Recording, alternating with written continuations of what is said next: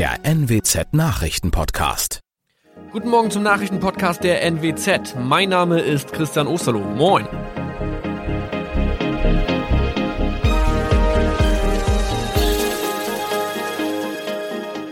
Und das sind unsere regionalen Nachrichten am Morgen. Die Grünen wollen Moorstraße in Oldenburg umbenennen. Viereinhalb Jahre Gefängnis für Falschgoldhandel. Und Landkreis Kloppenburg meldet ersten Omikron-Fall. Der Name Moorstraße könnte laut den Oldenburger Grünen rassistisch aufgefasst werden. Deshalb fordern diese eine Umbenennung. Die Straße wurde allerdings nach Hermann Moor benannt, einem der ersten Siedler in der Gegend. Um Missverständnisse auszuschließen, beantragen die Grünen eine Änderung in Hermann Moor Straße.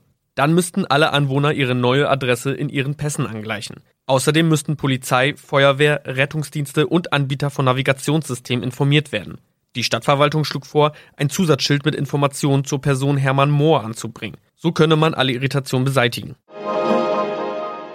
Tobias G. musste wegen dem Verkauf von Falschgold am Mittwoch vor das Landgericht Oldenburg. Nachdem der Schortenser bereits im Mai zu einer Freiheitsstrafe von mehr als drei Jahren in Jever verurteilt wurde, betrieb er seinen Handel auf eBay Kleinanzeigen weiter. Das wog bei der Verhandlung schwer auf. Der 27-Jährige schrieb in die Inseratsüberschrift das Wort plated, was so viel bedeutet wie überzogene und nur vergoldete Ware. Da im weiteren Anzeigentext aber die Rede von einem Reinheitsgrad war und die abgebildeten Goldbarren eine Seriennummer trugen, handelt es sich hierbei um eine Täuschung. Tobias G. wurde zu viereinhalb Jahren Haft verurteilt.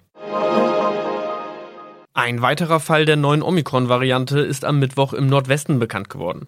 Der Kreis Kloppenburg bestätigt, dass eine Frau bei ihrer Rückreise aus Südafrika am Hamburger Flughafen positiv getestet wurde. Sie befindet sich weiterhin in Hamburg in Quarantäne. Da die Frau im Landkreis Kloppenburg lebt, sei auch das Gesundheitsamt Kloppenburg für diesen Fall zuständig. Zuvor gab es bereits bestätigte Omikron-Fälle in der Wesermarsch und im Kreis Leer. Das waren unsere Nachrichten aus der Region. Weitere aktuelle News aus dem Nordwesten finden Sie wie immer auf NWZ Online. Und Aktuelles aus Deutschland und der Welt hören Sie jetzt von unseren Kollegen aus Berlin. Vielen Dank und schönen guten Morgen. Ich bin Zoe Tassovali und das sind heute unsere Themen aus Deutschland und der Welt. Corona-Lockdown in Deutschland. Bund und Länder beraten über Verlängerung. Senatstichwahlen in Georgia. Demokraten hoffen auf Sieg. Und Corona-Umfrage. Menschen fühlen sich beim Arzt sicherer als in Bahnen. Trotz hartem Lockdown wollen die Corona-Infektionszahlen nicht sinken. Deshalb wird seit Tagen auch über eine Verlängerung des Lockdowns diskutiert. Ob die kommt, entscheidet sich heute. Am Vormittag wollen die Kanzlerin und die Länderchefs wieder beraten. Es ist aber wohl sehr sicher, dass die Geschäfte weiter zubleiben und die Kontaktbeschränkungen erhalten bleiben. Der Knackpunkt sind aber diesmal die Schulen. Die sollen wahrscheinlich weiterhin geschlossen bleiben. Jasmin Becker in Berlin, was heißt denn wahrscheinlich? Worauf müssen sich Schüler und Lehrer jetzt einstellen? Also erstmal scheint es so, als würde es noch etwas dauern, bis wirklich alle Schüler wieder zurück im Klassenraum sind, was nicht heißt, dass sie keinen Unterricht haben. Das bedeutet, der Fokus wird wohl vor allem auf Distanzunterricht liegen, also online, was allerdings mehr oder weniger gut läuft in den einzelnen Bundesländern. Und ab wann dürfen die Schüler dann wieder zurück in die Schule?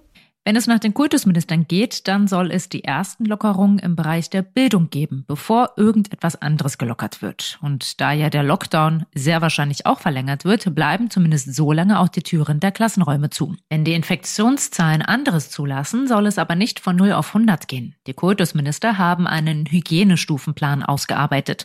Mit Wechselunterricht, Maskenpflicht im Klassenzimmer und Abstandsregeln. Die Jüngeren und die Schüler, die kurz vor einem Abschluss stehen, sollen als erstes wieder zurück zurück dürfen. Ja, und da gab es dann auch schon prompt Kritik von der Schülerkonferenz und auch vom Deutschen Lehrerverband. Ja, die Bundesschülerkonferenz wundert sich, warum sich die Kultusminister erst heute zusammensetzen, um über das Thema Schulöffnungen zu beraten. Immerhin habe man die ganzen Ferien Zeit gehabt, heißt es. Und dass die Infektionszahlen plötzlich drastisch sinken, das wurde ja nun nicht wirklich erwartet. Auch der Präsident des Deutschen Lehrerverbandes Meidinger macht den Schulministerien Vorwürfe. Sie hätten es im Frühjahr versäumt, die Schulen digital nachzurüsten. Danke dir, Jasmin, für die Infos. Also, wie es weitergeht mit den Schulen, den Maßnahmen und so weiter, entscheidet sich dann hoffentlich heute Mittag. Einen Paukenschlag gab es aber am Abend schon in England. Der britische Premierminister Boris Johnson macht nämlich die Region komplett dicht. Philipp Detlefs in London heißt was?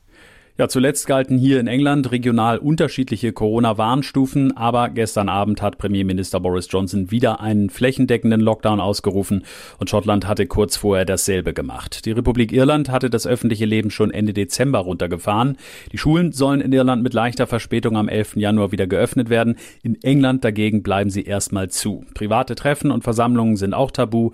Das Haus soll man nur noch verlassen, um zur Arbeit oder zum Arzt zu gehen. Und der Lockdown in England gilt voraussichtlich bis Mitte Februar. Danke, Philipp Detlefs. Aber nicht nur in England oder auch hier bei uns in Deutschland scheint sich die Lage zuzuspitzen. Auch in Österreich sieht es nicht besser aus. Kollege Matthias Röder, was gilt denn bei euch? Hier in Österreich ist der Lockdown nun für alle bis zum 24. Januar verlängert worden. Eigentlich sollten sich die Bürger ab 18. Januar freitesten können, doch diese Möglichkeit ist nun gestrichen.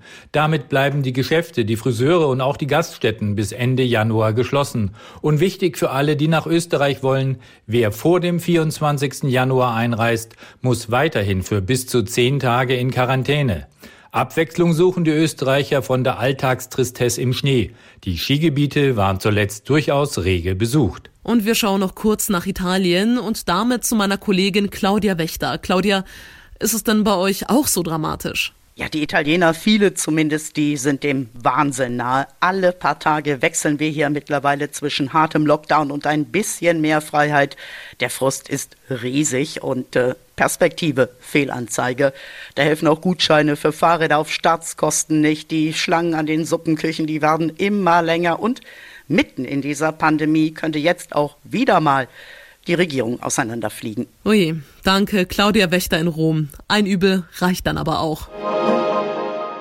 Wir schauen jetzt kurz in die USA, denn dort ist heute ein wichtiger Tag nach der Präsidentschaftswahl. Ja, Joe Biden hat die zwar gewonnen, aber es ist nicht ganz klar, welche Ziele er in seiner Amtszeit überhaupt durchsetzen kann.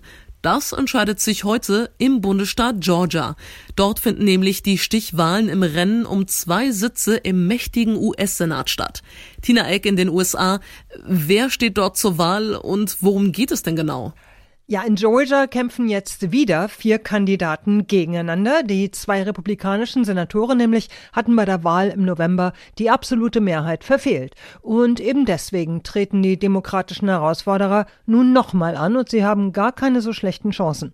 Äh, von diesen beiden Senatssitzen hängt nun ab, ob Biden mit einer Kongressmehrheit in beiden Häusern regieren kann oder ob ihm ein mehrheitlich republikanisch besetzter Senat in Washington wieder Steine in den Weg schmeißen wird. Trump hatte ja mit einem Telefonat für Furore gesorgt, indem er den Wahlverantwortlichen zu einer Änderung der Wahlergebnisse der Präsidentschaftswahl in Georgia drängte. Das klingt ja fast kriminell.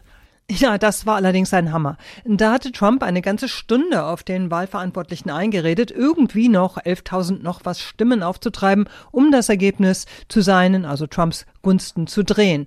Er hatte gedroht, erpresst, von wirren Konspirationen gefaselt und der ganze Riemen wurde mitgeschnitten und veröffentlicht. Äh, die Demokraten sprechen von kriminellem Machtmissbrauch, aber es zeigt auch die hemmungslose Verzweiflung dieses schlechten Verlierers, der nach jedem Strohhalm greift und nach jedem Mittel. Wann ist dann eigentlich mit Ergebnissen der Senatstichwahl zu rechnen?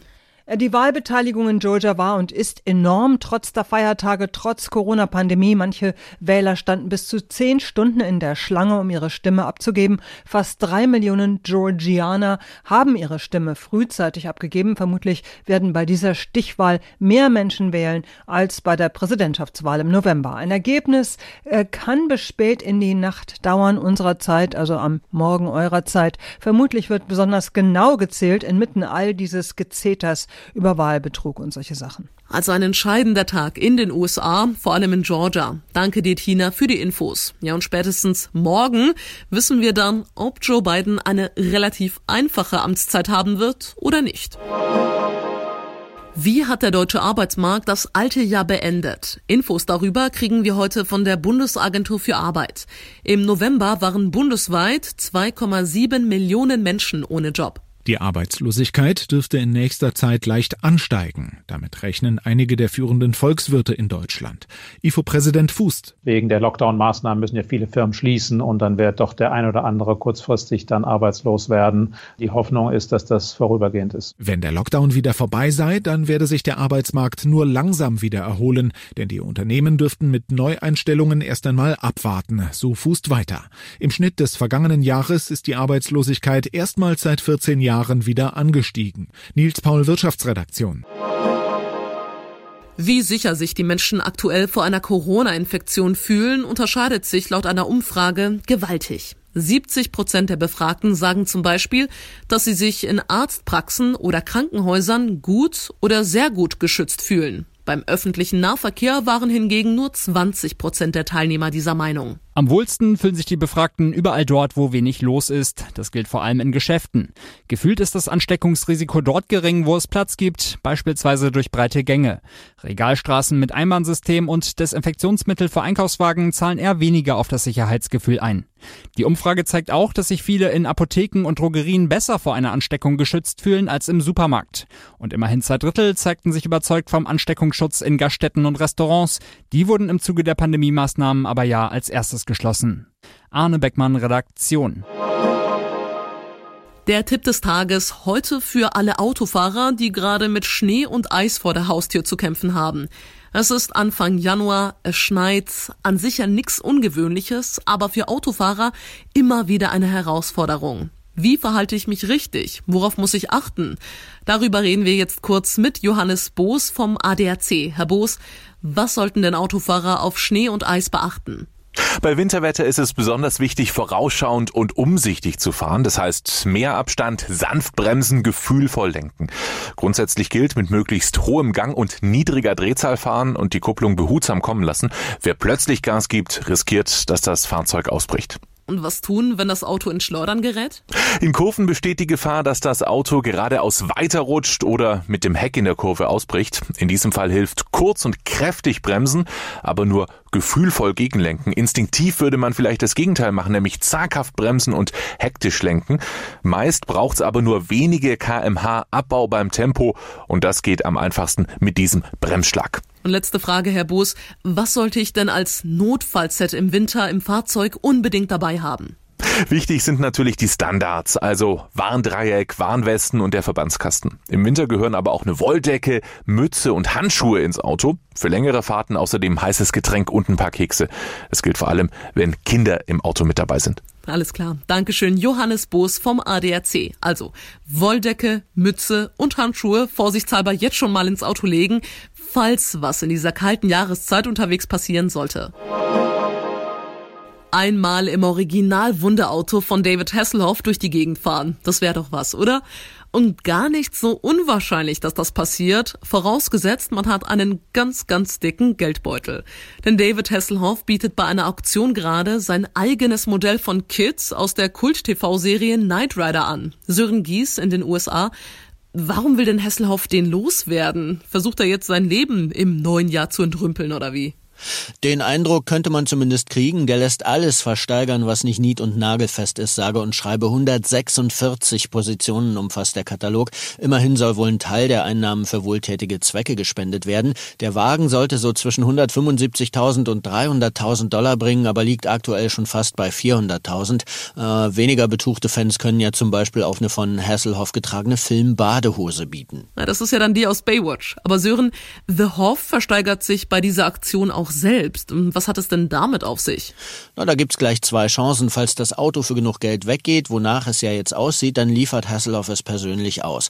Wem das zu teuer ist, der kann für mindestens 8.500 Dollar mit Hasselhoff essen gehen. Nicht unbedingt preiswert, aber zumindest dürfte die Getränkerechnung dann nicht allzu hoch ausfallen. Hasselhoff ist ja nach den Alkoholexzessen seiner Vergangenheit mit an Sicherheit grenzender Wahrscheinlichkeit heutzutage trocken. Ein Dinner mit David Hasselhoff. Die Daumen sind gedrückt und vielleicht kann das ja wirklich ein ganz großer Fan gewinnen. Wer schauen möchte, was zu welchem Preis noch versteigert wird oder wer vielleicht selbst mitbieten will, kann das bis zum 23. Januar auf der Seite von Live Auctioneers tun. Das war's von mir für heute. Ich bin Zoe Tassovali und wünsche Ihnen allen noch einen schönen Tag. Tschüss, bis morgen.